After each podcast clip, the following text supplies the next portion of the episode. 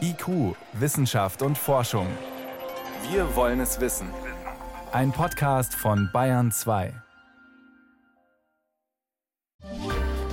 Zum Beispiel pelzige Zunge, juckende Nase, juckende Augen berichten einige, aber es ist natürlich ganz schwierig, das direkt in Zusammenhang zu bringen. Juckende Augen, das klingt nach bösen Gräserpollen draußen. Dabei geht es um giftige Chemikalien drinnen im Museum. Dazu mehr am Ende der Sendung. Vorher cooler Sound für Elektroautos, Denkpause für Höchstleistungsrechner und 40 Jahre warnen vor dem Klimawandel. Hier ist IQ Wissenschaft und Forschung auf Bayern 2. Ich bin Birgit Magira. Herzlich willkommen. Wir machen zu wenig von dem Vereinbarten, von dem wir schon jetzt wissen, dass es überhaupt nicht ausreichen wird hat Antonio Guterres gesagt, UN-Generalsekretär. Es geht um den menschengemachten Klimawandel. Seit heute tagen in Bonn auf der UN-Klimakonferenz rund 3000 Experten, um den nächsten Weltklimagipfel vorzubereiten. Vor 40 Jahren fand die allererste Weltklimakonferenz statt und schon damals wurde vor gravierenden Folgen gewarnt. Seitdem ist, ja, wie viel oder wie wenig passiert. Als einer der ersten in Deutschland hat der Physiker und Meteorologe Hartmut Grassel die menschengemachte Erderwärmung erforscht. Er war unter anderem einer der Hauptautoren eines wichtigen Papiers, damals gerichtet an die Bundesregierung. Das war 1987. Und die Reaktionen damals aus der Politik? Zunächst null. Es hat sich überhaupt niemand darum gekümmert, es gab sogar, bevor es veröffentlicht wurde, eine Bremsung durch das Forschungsministerium. Man wollte dieses Thema vor der Bundestagswahl im Jahr 87 nicht in der Öffentlichkeit haben. Mhm. Das tägliche Brot von Klimaforschern ist durchaus auch Bedrohung, Anfeindung. Was ist Ihnen da persönlich passiert? Es gab Versuche, mich als einen Vorsitzenden eines Gutachtergremiums beim Ministerium für Forschung und Technologie zu feuern. Wenn ich irgendwo ein Interview gegeben hatte, dann sprach mich der Referatsleiter an und sagt, bei uns gab es wieder Telefonanrufe, hauptsächlich aus der Industrie, mit dem Hinweis, ob man mich nicht loswerden könnte. Konnte man offenbar nicht. Nein, weil ich gestützt wurde von diesem Referatsleiter. Mitte der 80er Jahre waren die Prognosemodelle für die Klimaentwicklung natürlich noch nicht so ausgefeilt wie heute. Wie präzise war das damals schon? Also die Grundtendenz war schon relativ früh eingeengt. Das sehen Sie daran, dass wir im Jahr 1990, als wir den ersten bewertenden Bericht des Weltklimarates ablieferten, hieß es, bei einer Verdopplung des Kohlendioxidgehaltes in der Atmosphäre würde im Endausbau, also wenn das System sich voll dran angepasst hat, eine Erwärmung zwischen 1,5 und 4,5 Grad auftreten. Diese Zahlen sind kaum geändert worden, weil immer mehr Rückkopplungen eingebaut worden sind und dadurch die Unsicherheiten nicht stark reduziert worden sind. Stichwort Unsicherheiten. Deswegen sind Sie als Wissenschaftler oft zurückhaltend. Gleichzeitig nutzt sich auch so ein Alarmmodus irgendwann ab. Wenn Sie zurückschauen auf Ihr bisheriges Berufsleben, hätten Sie sich gewünscht, Sie wären drängender, aktivistischer gewesen? Schon damals Nein. in den 80ern? Ich leite momentan die Vereinigung deutscher Wissenschaftler, eine Gruppe, die auftritt, um die Verantwortung der Wissenschaft in die Bevölkerung zu tragen. Und da bin ich eigentlich bisher immer gut gefahren, wenn ich gesagt habe, das ist eine zentrale Bedrohung. Ich gebe Ihnen mal ein Beispiel. Als es weltweit um fünf Grad kälter war als heute, war München in der Tundra. Da gab es keinen Baum. Und wenn dann wir als Menschen zwei Grad hinzufügen oder sogar drei, wenn wir überhaupt nichts unternehmen in diesem Jahrhundert, dann muss das doch eine ganz dramatische Klimaänderung sein. Die Wut der Jungen. Jeden Freitag wird demonstriert für mehr Klimaschutz. Die werfen uns Älteren vor, ihr habt es 40 Jahre lang schon gewusst, ihr habt nichts gemacht oder viel zu wenig. Haben die recht? Ja, die haben schon recht. Ein Beispiel aus dem letzten Bericht. Da steht Folgendes drin. Halten wir all das ein, was wir bei dem 1,5 Grad Ziel uns wünschen, dann bleiben weiterhin 28 bis 44 Prozent des noch vorhandenen Eises im Ungleichgewicht. Das heißt, dieses Eis wird weiter abschmelzen. Und das heißt nicht 30 Zentimeter Meeresspiegelanstieg in einigen Jahrhunderten, sondern mehrere Meter. So steht es im Bericht drin. Sowas muss doch sehr frustrieren, Herr Grassel. Ein ganzes Arbeitsleben im Dienst der Klimaforschung. Andere werden da verbittert, verzweifelt. Wie behalten Sie sich denn trotz allem Ihre Zuversicht? Ja, ich bewahre die Zuversicht dadurch, dass ich sehe, dass wir praktisch die Klimaänderungen durch den Menschen dieses Problem als Weltinnenpolitik betrachten und 197 Nationen wenigstens versuchen, am selben Strang zu ziehen. Wenn das kein Erfolg ist für eine relativ kleine Gruppe von Wissenschaftlern, ja, was ist dann ein Erfolg? Dass das zu langsam geht, das wissen wir alle, aber Sie werden sich noch wundern, wie schnell wir aus der Kohle in Deutschland aussteigen. Irgendwann hat die Industrie, wenn es einen Kohlendioxidpreis über 30 Euro pro Tonne gibt, überhaupt keinen Gewinn mehr von alten Kohlekraftwerken und dann werden die abgeschaltet. Das wird ein Thema sein, über das wir uns noch mal extra unterhalten müssen, Herr Professor Grassel. ja. Der Physiker und Meteorologe Professor Hartmut Grassel hat als einer der ersten in Deutschland auf die menschengemachte Erderwärmung hingewiesen. Vielen Dank für Ihre Zeit und viel Erfolg für Ihre Arbeit Gerne. weiterhin.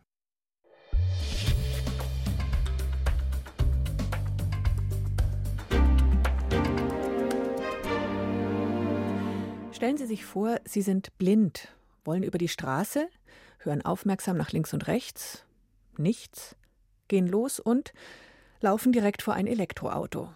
Ein tödlicher Unfall so bereits häufig passiert in den USA. Um das zu vermeiden, müssen neue Stromer- und Hybridfahrzeuge künftig ein akustisches Fahrzeugwarnsystem an Bord haben, ein sogenanntes AFAS, auch hier in Deutschland. Bernd Schluppeck hat sich das mal genauer angehört und Erklärungen eingeholt von Sounddesignern und einem Psychoakustiker. Für uns, die wir seit vielen Jahren uns mit der Geräuschentwicklung von Fahrzeugen beschäftigen, ist es natürlich jetzt schon ein Paradoxon, dass wir viele, viele Jahre das immer leiser gemacht haben, die Dinge, und jetzt sind sie auf mal zu leise. Und da gibt es die Vorschrift, und das soll jetzt umgesetzt werden, dass die neuen Fahrzeuge alle was abstrahlen müssen. Sagt Hugo Fastel. Der Psychoakustikprofessor forscht an der Technischen Universität München. Das AFAS besteht aus Lautsprechern, die am Auto eine Sounddatei abspielen. Aktiviert werden soll das System nur bei niedrigen Geschwindigkeiten, in Amerika bis 30 und in Europa und Deutschland bis 20 Kilometer pro Stunde. Bei höherem Tempo reichen die Reifengeräusche auf der Fahrbahn. Als Klang ist im Prinzip alles möglich. Von Musik über das bekannte Rangiergeräusch von LKWs bis hin zum Dieseltucker. Allerdings hat die EU bestimmte Regeln vorgegeben, damit der Klang auch ein Achtung bei anderen Verkehrsteilnehmern auslöst. Beim Anfahren muss sich der Ton eines Stromers von einer tiefen zu einer höheren Frequenz verändern. Im Ergebnis könnte das so klingen. Dieser mittlere Frequenzbereich zwischen 1600 und 5000 Hertz ist Hugo Fastel zufolge sinnvoll. Und das aus zwei Gründen. Bei den Wiedergabeeinrichtungen, da geht es halt um die Physik. Und da ist es so, dass wenn Sie tiefe Signale abstrahlen möchten, dann ist es in aller Regel mit großen Abmessungen verbunden. Das heißt also, es wird gar nicht sehr einfach sein, ganz tieffrequente Signale mit Lautsprechern abzustrahlen. Und die ganz hohen Frequenzen wird man auch nicht verwenden, weil insbesondere ältere Menschen die eben nicht mehr wahrnehmen können. Außerdem schwebt den Verantwortlichen in Brüssel eine bestimmte Lautstärke vor. Mindestens 56 Dezibel, also in etwa so laut wie eine Diskussionsrunde, und maximal 75 Dezibel. Das entspricht einem vorbeifahrenden Pkw. Weitere Zutaten sind erlaubt, etwa schnell schwankende Lautstärken, die einen rauen Klang vermitteln sollen, oder harmonische Obertöne. An dieser Stelle wird es interessant für Klangdesigner wie Angelo D'Angelico. Er entwickelt solche Klänge mit seiner Firma Soundspeed. Es gibt Automobilhersteller, die schon immer den sportlichen Klang hatten und die erwarten sich natürlich weiterhin Energie, Sportlichkeit, Kommunikation und es gibt andere Hersteller, für die geht es eher um die Möglichkeit, das ein bisschen barocke, das Verweilen und in der ersten Runde wurde da schon einiges probiert, vor allen Dingen aus Ingenieurssicht. Das war aber gestalterisch von Design, jetzt vorsichtig ausgedrückt, suboptimal. Das heißt, es ist klar, man kann unmöglich eine Marke damit kommunizieren. Wie sportlich klingen könnte, hat Audi im Jahr 2012 demonstriert. Nämlich so. Wer eine teure Geländelimousine fährt, in diesem Fall einen elektrisch getriebenen SUV von Jaguar, ist mit folgendem Sound unterwegs.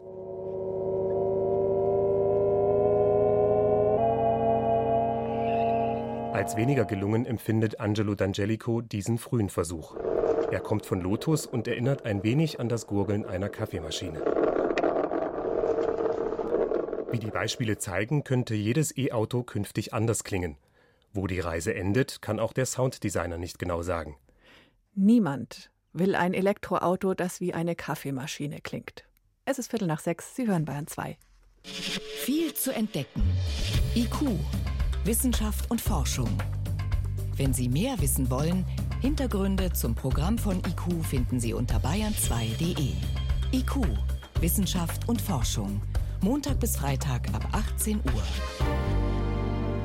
Supercomputer, das sind Höchstleistungsrechner, die gibt es vor allem an Universitäten und an großen Forschungseinrichtungen. Jahrelang hat man sich in dem Bereich über enorme Steigerungen gefreut bei der Rechenleistung. Mein Kollege Peter Welchering ist gerade auf der weltgrößten und wichtigsten Konferenz zu diesem Thema Supercomputer in Frankfurt am Main. Von dort zugeschaltet im Pressezentrum. Peter, so euphorisch wie früher sind die Konferenzteilnehmer heuer nicht, hast du festgestellt. Woran liegt's? Ja, es liegt auch daran, dass einfach falsche Erwartungen da waren und das Heilsversprechen, die so ein bisschen auch von der Politik immer wieder eingefordert wurden, so von den Computerwissenschaftlern nicht eingehalten werden konnten und die das auch sagen. Nummer eins dieser Heilsversprechen ist eben die Computerleistung, die wächst langsamer als erwartet wurde. Also die Computerwissenschaftler, die beklagen eine weltweite Stagnation bei den Supercomputern, denn wenn man mal die Gesamtleistung der 500 schnellsten Computer der Welt sich anschaut, die ist eben nicht so rasch gestiegen, wie allgemein erwartet worden war gegenüber dem Vorjahr nur um 10 Prozent und das ist der zweitschlechteste Anstiegswert, den die Liste seit 25 Jahren eben zu verzeichnen hat. Wo steht Deutschland da mit seinen Entwicklungen?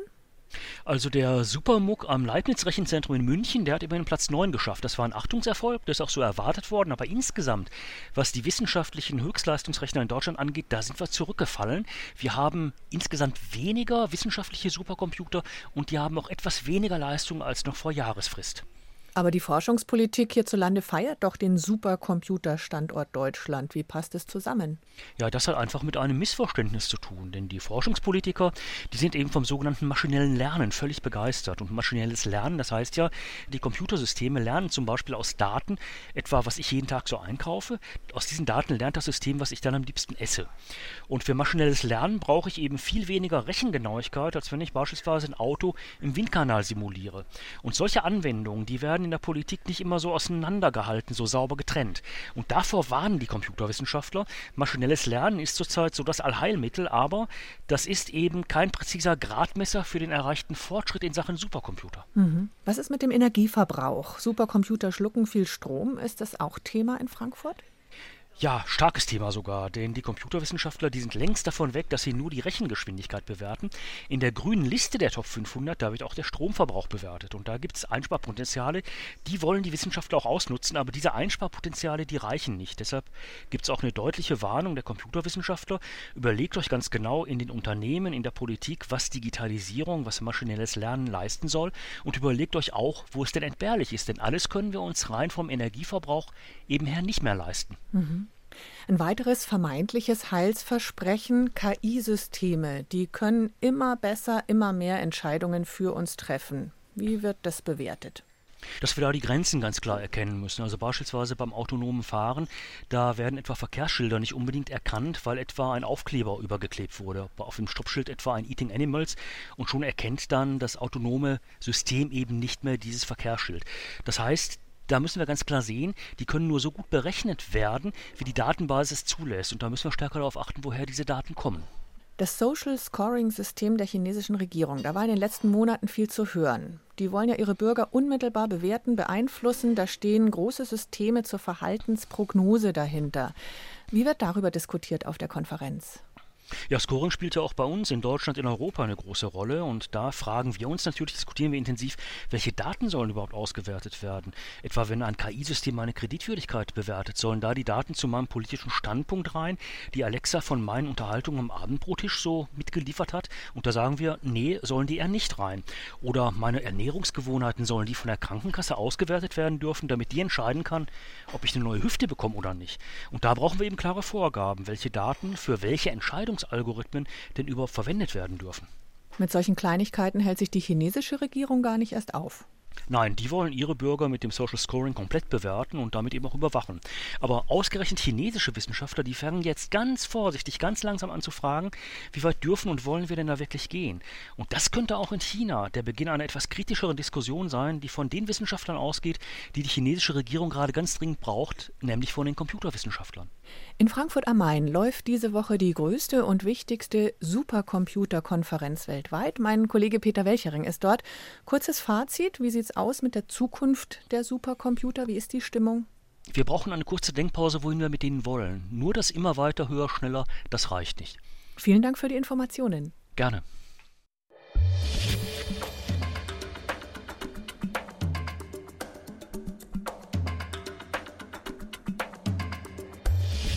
Wissenschaft schnell erzählt.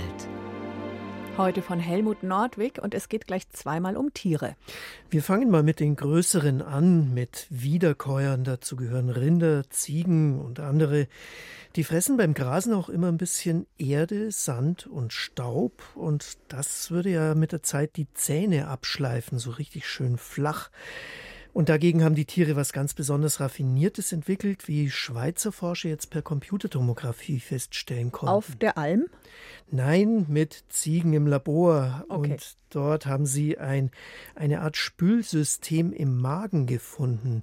Das funktioniert so, der Sand, der sinkt im Pansen, das ist der erste Magen von vieren, sinkt nach unten und gelangt dann direkt zum Magen Nummer vier, der heißt Labmagen und wird dann einfach mit dem Kot ausgeschieden. Naja, und die Nahrung zum Wiederkäuen, die nach oben gelangt, die enthält eben keinen Sand mehr. Ja, aber davor haben sie auf dem Sand doch schon rumgekaut. Aber eben nicht besonders gründlich, nur ganz grob. Da haben die Tiere eben ihre Zähne gesch geschont. Und dann wird die Nahrung im Magen gespült, bevor sie dann das saubere Futter wirklich gründlich wiederkäuen. Jetzt zu Tieren, die ausgestorben sind. Die Rede ist von Trilobiten. Das sind Gliederfüßer in den urzeitlichen Meeren gewesen. Wie haben die ungefähr ausgesehen? Ja, so ungefähr wie Asseln heute, aber teilweise auch deutlich größer. Es war eine extrem erfolgreiche Tiergruppe. 250 Millionen Jahre lang haben sie die Meere beherrscht. Man kennt heute 15.000 Arten, alles aus Fossilien natürlich. Und in Australien sind jetzt Fossilien vom größten Trilobiten dieser Region aufgetaucht. Hm. Der ist so rund 30 Zentimeter lang. Also stellen wir uns sowas mal im Badezimmer vor. Ah, nein. Nee, lieber nicht. ähm, also so groß wie ein Blatt Papier etwa. Ähm, dieses Fossil war extrem gut konserviert. Da sind sogar die Antennen erhalten. Außerdem lange, furchterregende Stacheln an den Beinen. Das sieht so ein bisschen aus wie Zahnreihen und damit hat dieser Trilobit wohl seine Beute zerquetscht und zerrissen. Klingt ziemlich unbesiegbar, das Tier. Ja, es muss ein Schrecken seiner Zeit gewesen sein, aber unangreifbar war er doch nicht, denn es sind auch Fossilien aufgetaucht von einigen Tieren mit geknacktem Panzer und auch in Kotspuren. Fossilen Kotspuren natürlich, hat man Reste von diesem Trilobiten gefunden. Das heißt, er hatte möglicherweise noch größere Feinde oder es waren Kannibalen, diese Tiere, die sich gegenseitig gefressen haben. Ich bin irgendwie froh, dass sie ausgestorben sind. Jetzt geht's von den Tieren zu einem raffinierten Einzeller im Meer, zu einer Alge, die ein Blitzlicht aussenden kann. Dazu hat er ein spezielles Leuchtorgan und wenn das sie sich sind diese Leuchtteppiche im Meer bei Dunkelheit? Genau, so das sieht man im Mittelmeer anfängt? manchmal, Mhm. wenn sich diese Algen, Algen sehr stark vermehren, dann sieht man es geradezu leuchten. Und Forscher aus Schweden, die haben jetzt mit Videos untersucht, warum sie das eigentlich tun und wann. Nämlich, wenn Fressfeinde sie vertilgen wollen. Das sind Ruderfußkrebse, die diese Algen gerne fressen. Und wenn es dann blitzt, gehen die auf Abstand. Das heißt, das Licht ist für die eine Warnung, hier ist was Gefährliches, was ja eigentlich nicht stimmt.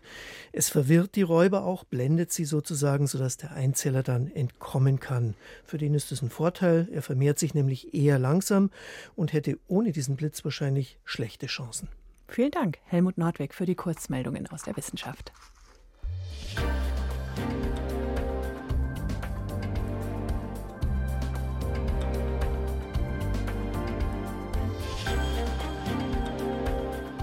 Und jetzt gehen wir ins Museum. Wenn dort schöne alte Stücke, Gemälde, Möbel, Teppiche, aber auch getrocknete Pflanzen oder ausgestopfte Tiere, wenn sowas restauriert oder konserviert werden muss, dann ziehen sich die Fachleute schon mal so einen weißen, dünnen Anzug an, oft auch Mundschutz, Handschuhe, aber gar nicht so sehr, um die wertvollen Dinge zu schützen, sondern sich selbst. Denn um Ausstellungsstücke zu erhalten, haben Experten sie früher oft mit fiesen Giften behandelt. Schließlich sollte da kein Insekt, kein Schimmelpilz sich breit machen. Heute hat man bessere Methoden, aber das Gift aus früheren Zeiten ist immer noch da. Renate L. berichtet. Vergoldete Schnitzereien, kuschelige Pelzdecken, prächtige Brokatvorhänge. Die Kutschen und Schlitten im Marstallmuseum von Schloss Nymphenburg sind königlich ausgestattet. Um diese Pracht vor Holzwürmern, Pelzkäfern und Schimmel zu bewahren oder nach einem Befall zu retten, haben Restauratoren sie früher mit giftigen Chemikalien behandelt. Vor 200 Jahren fing es an mit Quecksilber und Arsen. Im 20. Jahrhundert kamen dann DDT, Lindan und PCP dazu. Kein Problem für Museumsbesucher, sagt Heinrich Piening, Leiter der Möbel- und Holzrestaurierung bei der Bayerischen Schlösserverwaltung. Wir öffnen die Kutschen eigentlich nicht, sodass auch nicht ganz viel nach außen dringt. In diesen äh, Kutscheninnenräumen haben wir Absorberfliese, die in sehr hohem Maße Pestizide einsammeln können und sie werden regelmäßig ausgetauscht. Ganz anders ist die Sache allerdings für Restauratoren, die solchen Stücken über einen längeren Zeitraum sehr nahe kommen. Deshalb wird jede Kutsche, jedes Möbelstück vor einer Restaurierung auf Pestizide untersucht. Die sammeln sich oft im Staub. Wenn sie belastet sind, werden sie erst einmal sehr sorgfältig abgekehrt, also abgesaugt und mit äh, mechanischen Reinigungsmöglichkeiten vorgereinigt, damit das Risiko auch für uns deutlich geringer wird. Wir machen solche Sachen dann im Vollschutz, also Papieranzug, Maske und Handschuhe. Seit Mitte der 90er Jahre macht das die Schlösserverwaltung so. In anderen Museen sind solche Vorsichtsmaßnahmen bis heute nicht selbstverständlich. Aber, sagt die Konservierungswissenschaftlerin Katharina Dehring, meine persönliche Einschätzung ist, ich glaube, dass jede Sammlung da ein Problem hat. Denn biologische Materialien, die Opfer von Insekten und Schimmel werden können, gibt es praktisch in jedem der rund 6400 deutschen Museen. Und die Substanzen, mit denen man sie geschützt hat, sind langlebig, vor allem in Museen. Wir wollen ja die Kunst erhalten und damit erhalten wir auch die Gefahrstoffe in der Kunst. Also durch die stabilen klimatischen Verhältnisse werden natürlich auch die Gefahrstoffe konserviert. Katharina Dehring forscht am Institut für Arbeits-, Sozial- und Umweltmedizin der Uniklinik München zur Belastung von Museen mit Pestiziden. Eine kleine Studie mit nur 28 Museumsmitarbeitern hat gezeigt, die Pestizide aus den Sammlungsobjekten finden sich auch in ihrem Blut und Urin, allerdings in Konzentrationen, bei denen keine Gesundheitsgefahren zu erwarten sind. Ob es auch Museumsmitarbeiter gibt, bei denen die Konzentrationen höher sind oder die unter entsprechenden Gesundheitsproblemen leiden, sollen weitere Untersuchungen klären. Zumal Katharina Dehring immer wieder von diffusen Beschwerden hört. Zum Beispiel pelzige Zunge, juckende Nase, juckende Augen berichten einige, aber es ist natürlich ganz schwierig, das direkt in Zusammenhang zu bringen. Heute bemühen sich die Museen, Klimabedingungen zu schaffen, die Holzwürmern, Pelzkäfern und Schimmeln nicht behagen, eher kühl und trocken also. Und wenn es doch mal zu einem Befall kommt, kann man die Schädlinge mit Stickstoff oder Edelgasen bekämpfen, eine aufwendige, aber für alle Materialien geeignete Methode. Einfacher ist die Hitzebehandlung. Sie ist zwar unter anderem für Leder nicht geeignet, hat aber den Vorteil, dass auch die Pestizide ausgasen dass seine Vorgänger solche Chemikalien verwendet haben. Heinrich Piening kann es ihnen nicht übel nehmen, wenn er sich die prachtvollen Kutschen im Marstallmuseum anschaut. Sie haben alle noch ihr originales Textil, das in einem eigentlich relativ guten Zustand ist. Das hüten wir natürlich. Und wären Schutzmittel nicht dort eingebracht worden, wären sie wahrscheinlich nicht mehr in dem Zustand. Das ist so ein bisschen zwiespältig. Sie haben alle immer versucht, das Beste daraus zu machen und äh, wohlwollend zum Objekt zu sein. Tja, wie den Krönungsmantel der bayerischen Könige vor Mottenfraß schützen und gleichzeitig die Mitarbeiterinnen und Besucher nicht vergiften. Große Herausforderung im modernen Museum. Das war IQ Wissenschaft und Forschung auf Bayern 2, heute Abend mit Birgit Magira.